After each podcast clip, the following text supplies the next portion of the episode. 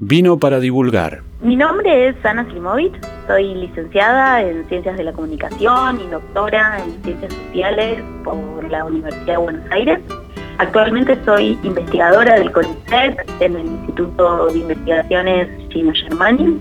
Fui antes becaria doctoral y postdoctoral también del CONICET y me dedico a la mediatización de la política en redes sociales en periodos de campaña. Hice estancias de investigación postdoctoral y fui profesora visitante en el Instituto Iberoamericano de la Universidad de Salamanca, en la Facultad de Comunicación y en el Centro de Estudios Iberoamericanos de la Universidad de Málaga y también en la Facultad de Humanidades y Tecnologías de la Comunicación Social en la Universidad Tecnológica Metropolitana en Santiago de Chile. También realicé escuelas de verano sobre mediatización de la política en Florencia y en Nizhny Novgorod. Soy autora de un libro que salió hace poco en la editorial Laudeva, que se titula Redes sociales, televisión y elecciones argentinas. Pino, para divulgar. Autant des dorures et des falbalas, les marquis frivoles et les marquises aux frais minois, pour un menuet timide esquissait trois petits pas. Grâce aux envolées, vieux airs du passé, clavecin fragile aux résonances d'autrefois, un gosse à perruque blanche a fait danser tous ces gens-là. Cha-cha-cha, cha-cha-cha, non tu n'existais pas encore. Cha-cha-cha, cha-cha-cha, le Brésil n'en était pas. Hola, ¿cómo están? ¿Cómo estás, Ana? Hoy tenemos a una invitada muy especial. Y yo elegí este tema porque este tema nos lleva, nos traslada a la década del 90 en la Argentina, donde había algunos programas que inauguraban una mirada tensa con la realidad social. Y también los 90 fue el momento histórico en el que empieza a instalarse en nuestras vidas la Internet y con ella todos los cambios sobre los que Ana trabaja en algunos aspectos en política. ¿Cómo estás, Ana? ¿Todo bien? Todo bien, Marisa. Muchas gracias por la invitación. Muy contenta de estar conversando con ustedes en Vino para Divulgar. Bueno, muchísimas gracias. La verdad es que yo me encontré con el trabajo de Ana en la etapa en que estábamos encerrados, en pandemia. Me crucé en las redes con el material que ella aborda y me pareció muy interesante. Y en este momento es mucho más interesante porque estamos en un momento político de cambios, de elecciones, de reformulaciones, de elecciones de candidatos. Lo primero que se me ocurre y que me parece importante es preguntarte cómo llegas a este tema, por qué te atrae este tema, ¿no? Un tema que evidentemente hoy es fundamental eh, en el mundo de la comunicación. El tema de las redes sociales, la televisión, cómo influye en las redes es central y como vos decís, viene y hay que pensarlo históricamente de cómo se desarrolló también en la televisión, en ese momento de la década del 90, que es un momento central de, cambios. Eh, el tema de la política en las redes sociales está en el centro de la discusión hoy. Eh, a mí me, me apasiona mucho estudiarlo y tiene que ver con lo que sucedió en ese proceso de, mediatización de la política también en décadas anteriores. Sí, hay un proceso de evolución, ¿no es cierto?, en este tema en particular, que, digamos tiene una velocidad notable, ¿no? Hay mucha agilidad en el cambio, en la transformación. En principio uno veía una aparición tímida en algunas eh, de las redes más habituales, a, los políticos, a la política, y ahora, en este momento y ya hace unos años, eh, la red que más fuerza ha tenido y tiene es Twitter, ¿no es cierto?, para, para expresarse políticamente. Sí, efectivamente, como decís Marisa, eh, esto tiene una agilidad y, está en, constante cambio en el sentido de que surgen nuevas plataformas, se emplazan de manera diferente con el discurso político. Como vos decís, Twitter es una de las redes sociales en las cuales eh, los internautas que navegan por ella son los más, eh, podríamos decir, politizados. Eh, sin embargo, hay otras redes sociales en las cuales también empiezan a aparecer y también circulan internautas militantes que producen discursos políticos, que también tienen distintas formas de expresarse y de nuclearse entre sí. Sí, eh, contanos un poco de, tu trabajo, de tus trabajos, ¿no? Hablanos específicamente, por ejemplo, de este libro que mencionabas, cómo abordaste y cómo trabajás en el cotidiano algo que permanentemente se está modificando, ¿no? Que está cambiando. En el libro Redes sociales, televisión y elecciones argentinas se analiza el uso que los políticos le dan a las redes sociales y a la televisión, que es algo que a mí me interesaba mucho para pensar, ¿no? Porque tiene que ver con, por un lado, las estrategias que, despliegan los políticos y las políticas, y por otro lado, cómo esas estrategias se combinan con las propuestas también de los programas televisivos de opinión, de los noticieros, también de los programas de entretenimiento que en época de elecciones como las que estamos ahora cercanas, también hablan sobre la política y también tienen ciertos decires y representan y escenifican también la política, los programas de entretenimiento. Entonces me interesaba justamente una de las cuestiones que está en discusión hoy, ¿no? Cómo, cómo analizar el poder de las redes sociales en los momentos de campaña y el poder que tiene la televisión, no solo de por sí, sino también en sus modos de convergencia con las redes sociales. ¿Qué lugar ocupa la televisión en ese proceso de mediatización? Con sus diversos programas, géneros, como los programas de parodia política. Eh, en el libro yo trabajé lo que fue la emisión de, Gran Cuñado en Showmatch en el año 2009 y como eh, una emisión que fue muy recordada porque ganó Francisco de Narváez, que después también fue el ganador en la provincia de Buenos Aires. Y los distintos noticieros que se daban en la televisión de aire, así como las redes sociales, Facebook y Twitter en ese momento, y cómo esos mismos políticos desarrollaban ciertas estrategias en la televisión, en ese proceso siempre de negociación con la institución emisora, al mismo tiempo que después en los espacios digitales, en ese caso en Facebook y en Twitter, como sus propias cuentas desarrollaban otras y, tenían otro tipo de interacción con, la ciudadanía. Eh, después eh, seguí estudiando las redes sociales, ya hacía Instagram, YouTube, TikTok, entre otras, ¿no? que, fueron apareciendo en este proceso también de, emergencia y de implicación entre la política y las redes sociales. El libro trata como de responder a la pregunta de qué es la democracia digital, qué implica, se puede argumentar en, una red como Twitter, en 280 caracteres, se pueden condensar sentidos y provocar emociones en una publicación de Facebook que llegue a cambiar el voto de una persona? ¿Cómo se hace esto? ¿Qué rol ocupan los periodistas y sus discursos y sus lógicas en las redes sociales de los políticos y políticas? Bueno, la verdad es que las preguntas son por demás interesantes, ¿no? Y, yo te escuchaba, que, recién casi te interrumpí, porque vos hablabas de la televisión y del 2009, y el 2009 a, hoy parece algo extremadamente lejano, ¿no?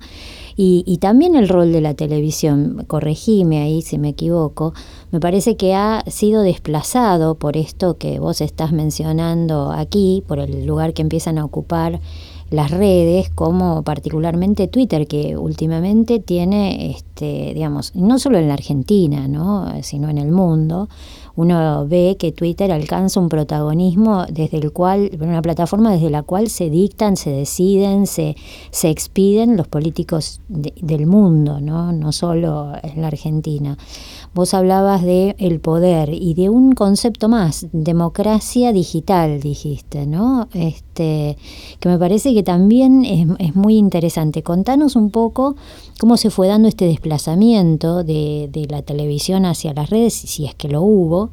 Y por otro lado, me gustaría que desarrolles más ese concepto que, al que hacías mención. Hablamos de de una democracia digital en términos de que se han emplazado los discursos políticos en las redes sociales, como puede ser Twitter, como puede ser TikTok, como puede ser también WhatsApp, y que a su vez la relación entre esos políticos y políticas y la ciudadanía también pasa por sus vínculos y por cómo van construyendo su imagen en estas redes sociales y van estableciendo también distintos modos de interacción a los que tenían y tienen en la televisión, ¿no? Que están siempre en la televisión los políticos y políticas, así sean gobernantes o gobernantes, están mediados no por los periodistas, por los productores, un trazado gráfico que se le ponga a un gobernante o gobernante puede cambiar absolutamente todo lo que está diciendo en ese momento.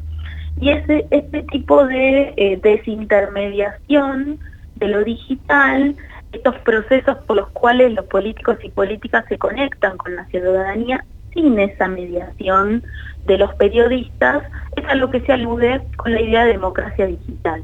Sin embargo, esas lógicas de los medios, de la televisión, vuelven a estar en las redes sociales. No es que eh, porque se trate de Twitter no hay contenido de, la televisión o no hay lógicas que no se repiten.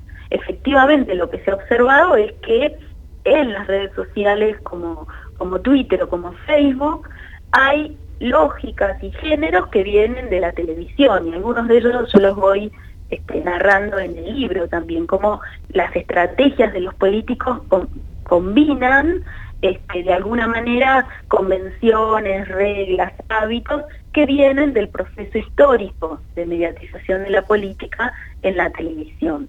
Además de cómo de alguna manera las lógicas y los contenidos de la televisión y el resto de los medios de alguna manera aparecen en estas redes sociales, también se da el proceso de que hay ciertos discursos que se dan en la televisión que tienen impacto en lo que sucede después en las redes. Entonces, de alguna manera, la democracia digital no sería un reemplazo de un medio por otro, sino sería otra forma de construcción de la política en ese sentido y de también de las relaciones de representación propias de la democracia. Claro, hay una asociación que vos notás y una prolongación de un modo de comunicar al, propio de la televisión que va a las redes o va hacia las redes, ¿no? Sí, no de manera lineal, eh, específicamente en la política hablando, ¿no?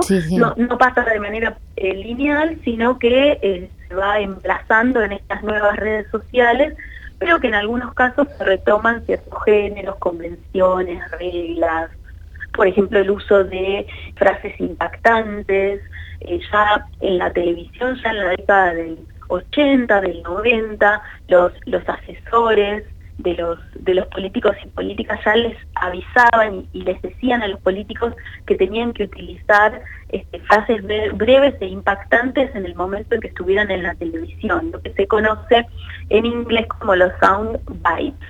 Y entonces uno podía ver el esfuerzo, y lo sigue viendo, digamos, el esfuerzo de ciertos hombres y mujeres de la política por tratar de armar esos enunciados para que después sean replicados este, por los diversos medios.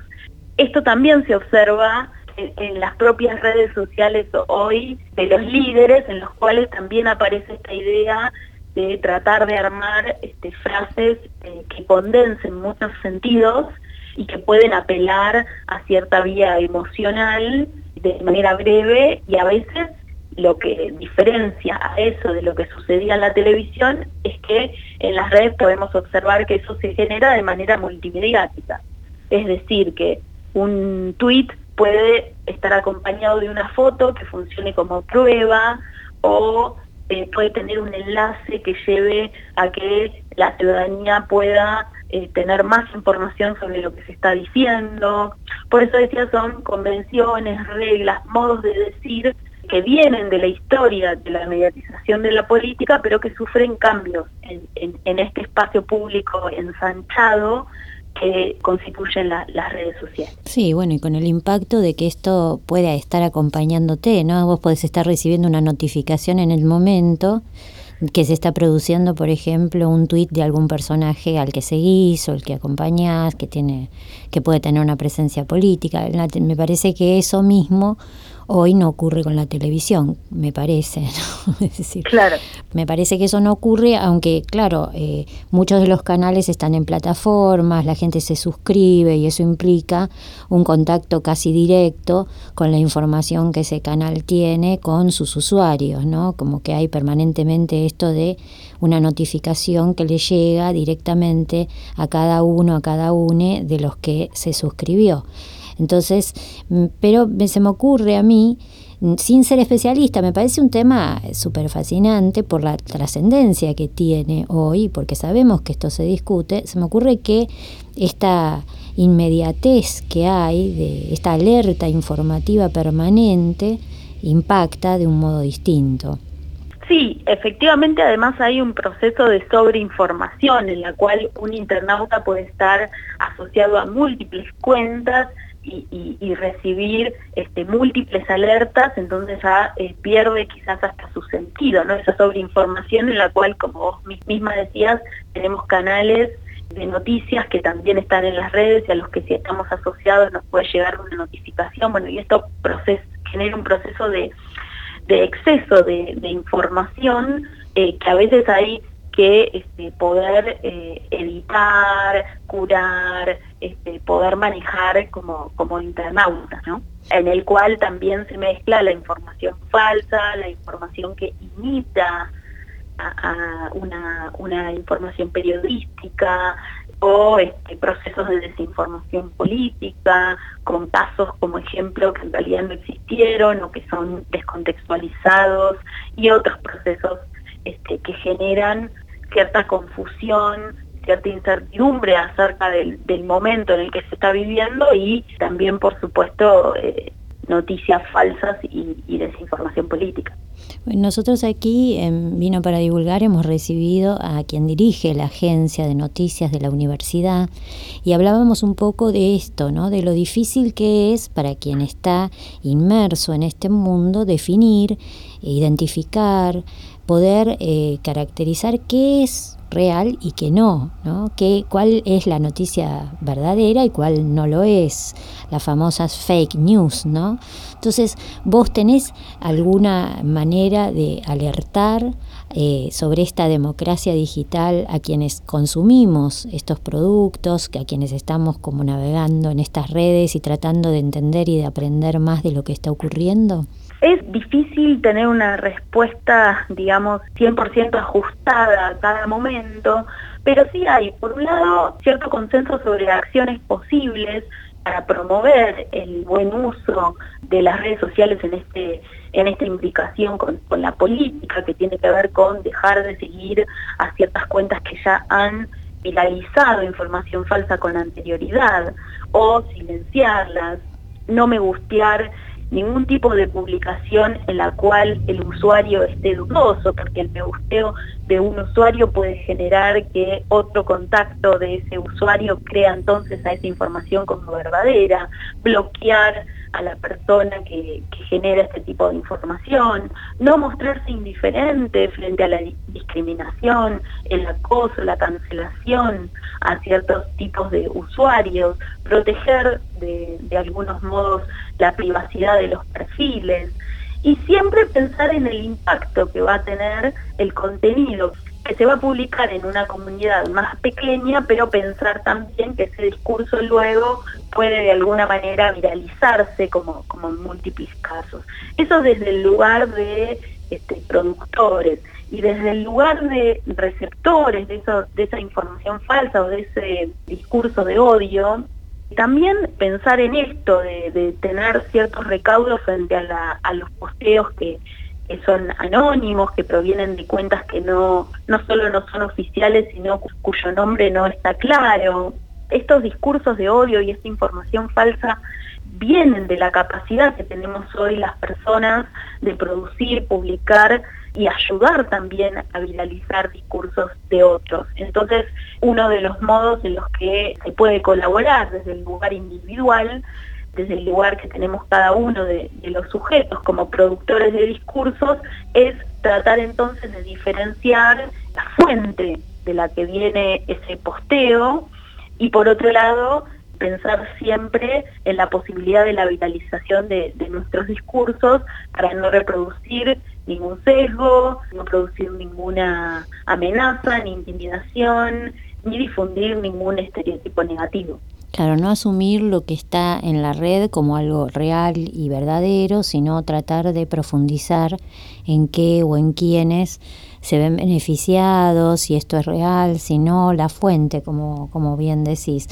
Ana, eh, pensando el tema del poder y de las redes, eh, y esta relación que, que vos analizás, ¿cómo la ves en un momento tan neurálgico para la Argentina como es este de las elecciones? ¿Es, es una relación que define rumbos, que determina acciones, que, que, puede llegar a impactar directamente en lo que vaya a ocurrir en términos políticos o simplemente es algo que hace ruido y que de alguna manera se convierte en ese, en ese sonido que distrae pero que no va a modificar nada de lo que va a ocurrir. Bueno, es interesantísima tu pregunta porque es algo que a mí me apasiona pensar. Yo vengo estudiando la implicación de las redes sociales y las elecciones desde que surgieron las redes sociales, es decir, desde la primera elección que tuvimos en, la Argentina con, redes sociales desde el 2009 y, ya de manera plena 2011 en adelante hasta el día de hoy. Entonces todo el tiempo también me hago esa pregunta que me interrogabas vos, este, Marisa, que tiene que ver con pensar, bueno, en el momento actual, en este periodo este, previo a la campaña presidencial de, de 2023, qué lugar ocupan las redes en esta escena de poder y en el campo político, ¿no? Una cuestión que me parece central como para empezar a pensar tiene que ver con el poder y el impacto de agenda que tienen hoy este, las redes sociales, que están en esta campaña instalando temas, los discursos de las redes se viralizan en las propias eh, plataformas mediáticas, pero también eso lleva a la agenda de los medios tradicionales de una manera mucho más fuerte quizás que en elecciones anteriores. Esto puede eh, beneficiar y perjudicar a la vez a, algunos candidatos o, o, candidatas, porque tiene un impacto muy fuerte. En algunos casos, y esto también hay que tenerlo claro, que es de corto plazo ese impacto, ¿no? Me refiero, por ejemplo, hace unas semanas se viralizó un tuit que erróneamente generó María Eugenia Vidal, en el cual reproducía cierta crítica al oficialismo y a la vez, en la parte de arriba del tuit, se dejaba notar que este, lo habían armado sus asesoras, asesores, y ella no se dio cuenta y lo tuiteó tal cual. Entonces dejó la primera parte en la cual decía esto es lo que tenés que tuitear, Mario, o algo así.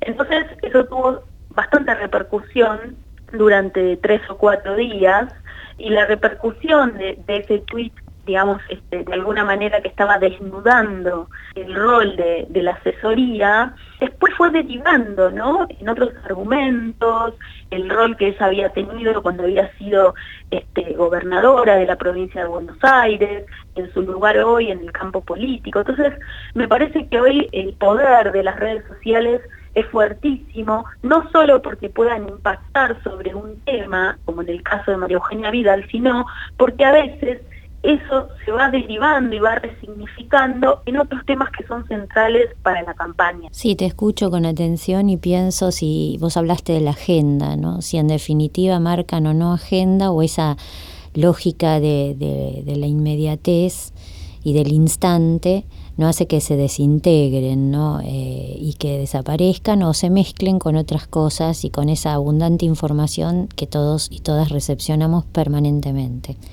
Bueno, Ana, no nos queda mucho tiempo, pero me gustaría que cierres, este, bueno, diciendo algo que a vos te parezca que tengas ganas de decir y que tengas ganas de compartir con nosotros, teniendo en cuenta que este es un espacio de divulgación y que me parece interesante darnos el tiempo, tomarnos la posibilidad de mirar a las redes desde una perspectiva más eh, crítica, más reflexiva, ¿no?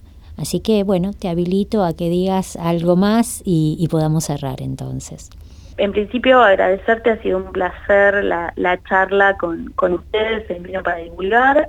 Me parece importante cerrar esta conversación apelando a la idea de que en las redes sociales en el momento actual y en su implicación con la política, con los discursos políticos, es importante saber que así como sucede con una entrevista en la prensa gráfica o como con una intervención en la televisión, también en las redes sociales se despliegan modos de la argumentación. La diferencia es que esos modos de la argumentación son, como hemos conversado, breves, condensan sentidos y lo generan también a través de ciertas vías racionales, multimediáticas, van mezclando ciertos medios, ciertas redes y también ciertas vías pasionales que no siempre son negativas, a veces son negativas, es decir, a veces esos discursos apuntan a, provocar ciertas emociones negativas como la bronca o el miedo, lo que se conoce como la campaña negativa, que en las redes puede tener mucho impacto y puede hacer mucho daño, pero también a veces esos discursos están armados y condensan sentidos y apelan a producir emociones positivas, como las que tienen que ver con la empatía, con la alegría, con la identificación con cierto espacio este, político. Perfecto. Contanos entonces, volvenos a contar cómo se llama tu libro y dónde o quién lo editó para quienes quieran leerlo o buscarlo lo puedan encontrar. El libro se titula Redes sociales, televisión y elecciones argentinas y fue editado por la editorial Eudeva eh, el año pasado, es de edición 2022 y se puede encontrar en las distintas librerías del país que tienen a la editorial. Muchísimas gracias Ana por haberte tomado este rato con nosotros. Nosotros aquí brindamos por los encuentros, así que disfrutamos de la posibilidad de abrir al diálogo y a la discusión y al debate algunos temas como el tuyo que son tan relevantes. Muchas gracias. Muchas gracias a ustedes. Hola, soy Mónica Puertas, creadora del recorrido histórico La Guerra Civil Española en Buenos Aires, y estuve charlando con Marisa Alonso en Vino para Divulgar. Les recomiendo escuchar esta propuesta por la UNQ Radio 91.5. Agradecemos a las familias y proyectos que nos acompañan. Las cosas ricas son de Tienda del Trigo, que hacen panificación, conservas y fiambres totalmente artesanal, sin conservantes ni aditivos. Podés contactarlos por las redes como Tienda del Trigo o al WhatsApp 11 60 42 0907. Amores Tintos, un bar de vinos con más de 23 canillas de vino tirado. Te podés acercar y conocerlos en Solar 4202 y en Gorriti 4202 Cava, con una nueva carta y menú. También Bodegas Yani, de Colonia El Potrero, en Gualeguaychú, Entre Ríos. Vinos de una tierra diferente, que te esperan para que los visites todos los días de 10 a 12 y de 16 a 19 visitas guiadas, sin costo ni reservas. Nos orienta sobre vinos y bodegas boutique Santiago Cooperman Sommelier. A él podés seguirlo en las redes como el Cooper en Instagram. Representante de Bodegas Las Arcas oficial y sus catas se realizan en Medrano Social Club todos los jueves. Las cortinas musicales son de Roberto Calvo. Y a ustedes, gracias por escuchar Vino para Divulgar. Hacen Vino para Divulgar en la conducción, Marisa Alonso. En la operación, edición y asistencia de producción, UNQ Radio. Auspicia, Maestría en Historia Pública y Divulgación de la Historia, de la Secretaría de Posgrado de la Universidad Nacional de Quilmes. Vino para divulgar fue grabado en los estudios de UNQ Radio.